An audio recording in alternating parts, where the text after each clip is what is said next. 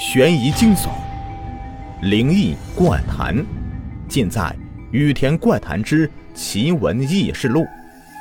本节目由喜马拉雅独家播出，每晚九点不见不散。喜欢本节目，请点击订阅按钮。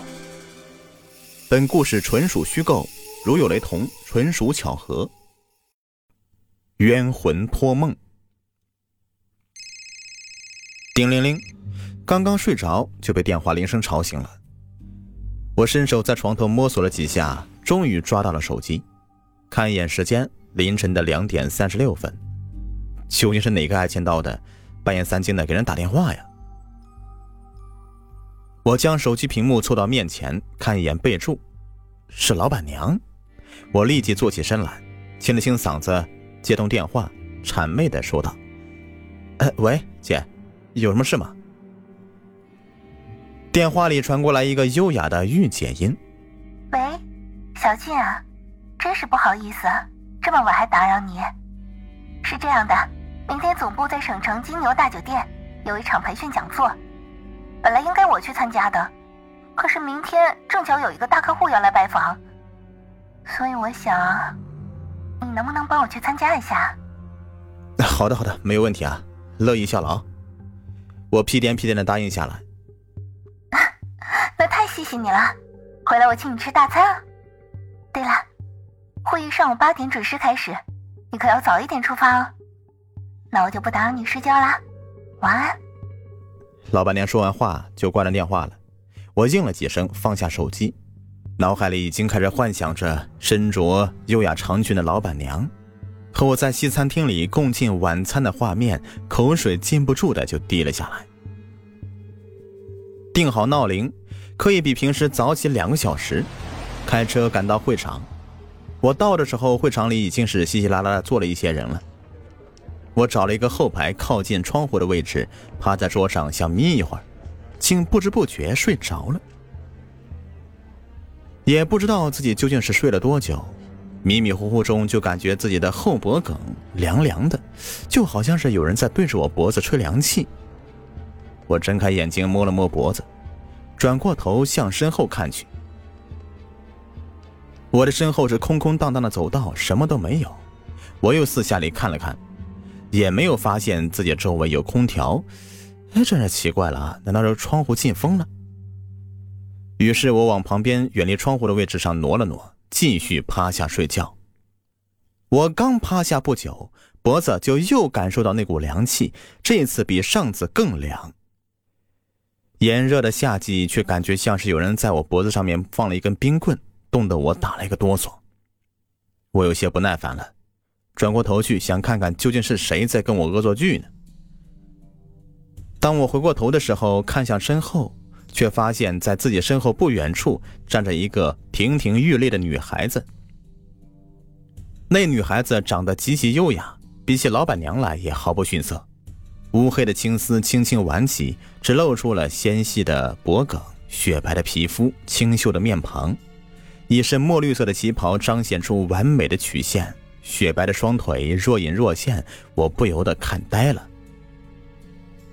女孩当时似乎是在寻找什么人，她踮起脚尖儿，向着会场里面张望，显得十分焦急。女孩见我转身看她，开始只是一愣，随后冲我莞尔一笑，那一笑啊，让我整个身体都触电一般的瞬间酥软了，我脸一红，心脏砰砰狂跳起来，赶忙回过头去，假装盯着舞台上面的讲师，认真的听讲。一只柔软但冰凉的手轻轻的放在我的肩上，随后耳边一凉，一个犹如百灵鸟一般的声音在我耳边轻轻响起：“小哥哥，我要是找你帮忙，请跟我来。”那声音加上微微的呼吸声，弄得我心神荡漾，我被这突如其来的幸福弄得浑身僵硬，呃，不知所措。当我回过神来，再回头去看。女孩已经是向着会议厅外走去，还不忘的回过身来冲我勾勾手指。我咽了咽口水，身体十分诚实的离开座位，跟了上去。女孩带着我转过两个拐角，走进了女卫生间。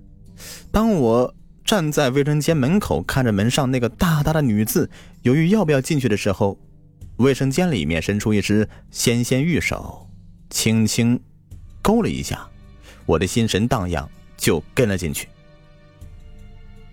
走进卫生间呐，女孩一改妩媚高冷的形象，扑通一声跪倒在地上，哭的眼泪就像是断了线的珍珠一样，啪嗒啪嗒掉落下来。我哪里经历过这阵仗啊！一时间不知所措，急得直搓手。女孩哭了一会儿，这才对我说起来她叫我来这里的目的。原来这女孩子是一个月以前来到这栋大楼里某一家公司上班的。刚刚来这里的时候啊，他们主管对她照顾的无微不至，经常带她出去见一些大客户。经过半个多月的相处之后，主管对她的表现很是满意，于是。擅自拍板，将一个十分重要的大案子交给女孩去完成。女孩为此兴奋的好几个晚上都睡不着觉，整夜整夜的加班做企业规划案，终于赶在最后期限之前将案子交了上去。女孩走出主管的办公室，回到自己的位置上，忐忑的等待结果，一直到下班，公司里只剩下女孩一个人，都没能等到任何回应。就在女孩失望的起身准备回家的时候，主管办公室的门打开了。中年谢顶的主管脸色凝重的从办公室里走出来，摆摆手，将女孩子带进他的办公室。女孩不知所措的站在主管办公桌前，等待着最后的结果。只见主管从抽屉里面拿出一个资料夹，啪的一声摔在了地板上，吓得女孩一个哆嗦。等女孩回过神来，捡起地上资料夹一看，正是先前熬夜做成的企划案。女孩不明所以，又不敢多问，看了主管一眼，嘴里的话又咽了回去。过了良久，主管才气哄哄的指着女孩鼻子大骂：“你说你啊，平时工作也挺好的，我是信任你才把这么重要的案子交给你的，没想到你做出来的案子……”只有这个水平啊！女孩吓得连连道歉：“主管，对不起，我真的挺用心在做这个企划案了。如果做的不好，我现在就拿去改。”改？哼，晚了。公司看了你的企划案，觉得非常失望，也收拾一下吧。明天就不要来上班了，走吧。主管冷冷的说道，随后背身过去，不再说话了。女孩吓坏了，从备受青睐到打入冷宫，这转变实在是太快了，任凭是谁也接受不了啊！女孩知道，这个部门主管掌握着所有人的生死，只要是主管能够帮忙说句话，自己还是能够留下来的。于是她祈求主管帮帮忙。主管见女孩哭的是梨花带雨，装作很为难的样子，装模作样的推脱了一番。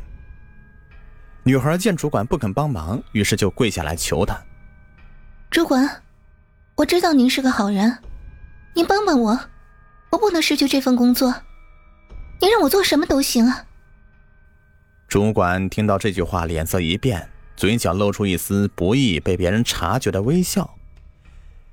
他从地上扶起女孩，将她扶到沙发上坐下，换了一副温柔的语气说道。你说的都可是真的，要你做什么你都愿意。女孩沉默片刻，轻轻点了点头，更是低头不语了。主管见时机已经成熟，就提出了要和女孩发生关系。女孩在主管的淫威之下就顺从了。这事之后啊，女孩果然顺利的在留在公司继续上班。在女孩的心中，虽然这很恨这个禽兽不如的主管。但多少还是心存感激的，感谢主管帮他，让他能够顺利的留在公司，不至于失业。事情发生转变是在三天之后，女孩去参加一个同事的生日，一群女人喝了点酒，话匣子一打开就聊起公司里面的花边新闻。一个年纪稍长的同事凑过来，压低声音对女孩说道：“妹妹。”听姐姐一句劝，离那个色鬼主管远一点，他不是什么好东西。女孩听后沉默不语。见女孩不说话，那位同事又往前凑了凑，压低了声音对女孩讲了一段话。女孩听着听着，不由得气得浑身颤抖，恨不能将手里的玻璃杯啊给砸碎了。原来这个主管经常用这样的手段欺骗新来公司的小姑娘，先是假装很重视，最后委托一件新员工根本不可能完成的任务，等小姑娘们工作出现了失误，就小题大做的恐吓他们，说公司要开除他们。很多小姑娘涉世未深，都找到他的道了，任由他摆布。女孩这才明白，原来自己是上了这个老色鬼的当了。当晚，女孩就给主管打电话，两人在电话里面大吵一架。主管为了息事宁人，提出了两人在深夜里在公司见面，商量私下解决。这女孩就答应了。没想到，自己再一次中了这个老禽兽的计谋。主管此时已经暗下杀心了，决心要斩草除根。等到女孩一出现在会议室，主管就掏出一把水果刀，冲上去，在女孩胸口连扎十几刀，直到女孩失去了呼吸。主管慌乱地擦拭一下地板上的血迹，就匆匆离开了。但毕竟是主管做贼心虚嘛，慌乱中犯下一个致命的错误。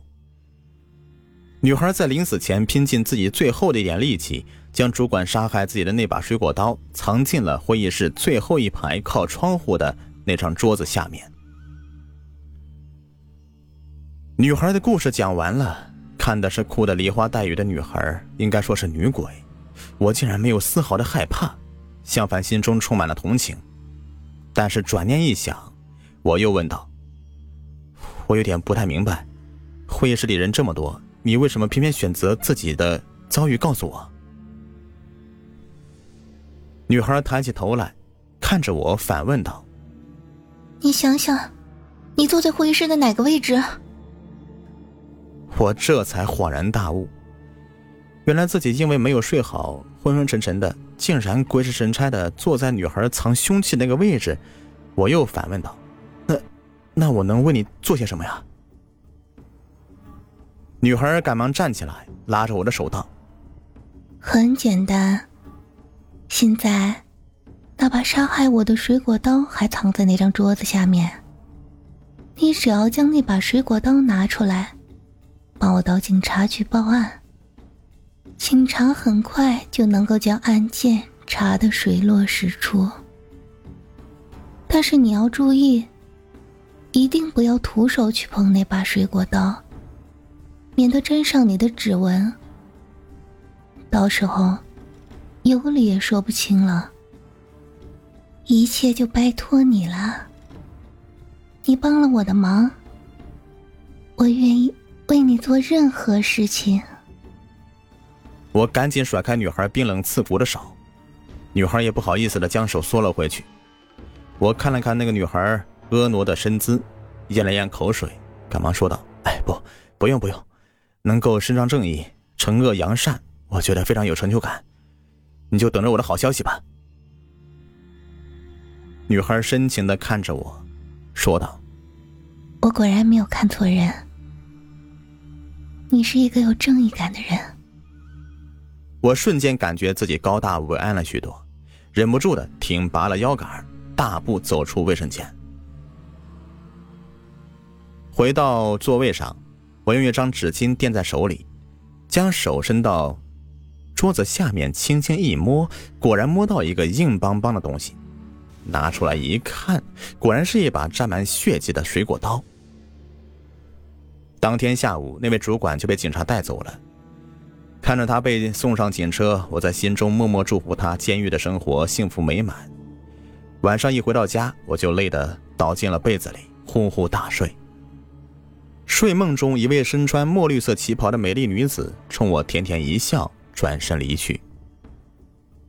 第二天一早，我在自己的床头柜上发现两样东西：一缕乌黑的秀发挽成一个蝴蝶结，下面压着一张纸条。拿起纸条，一行娟秀的字迹写道：“无以为报，留下青丝一缕，以作答谢。”张夏。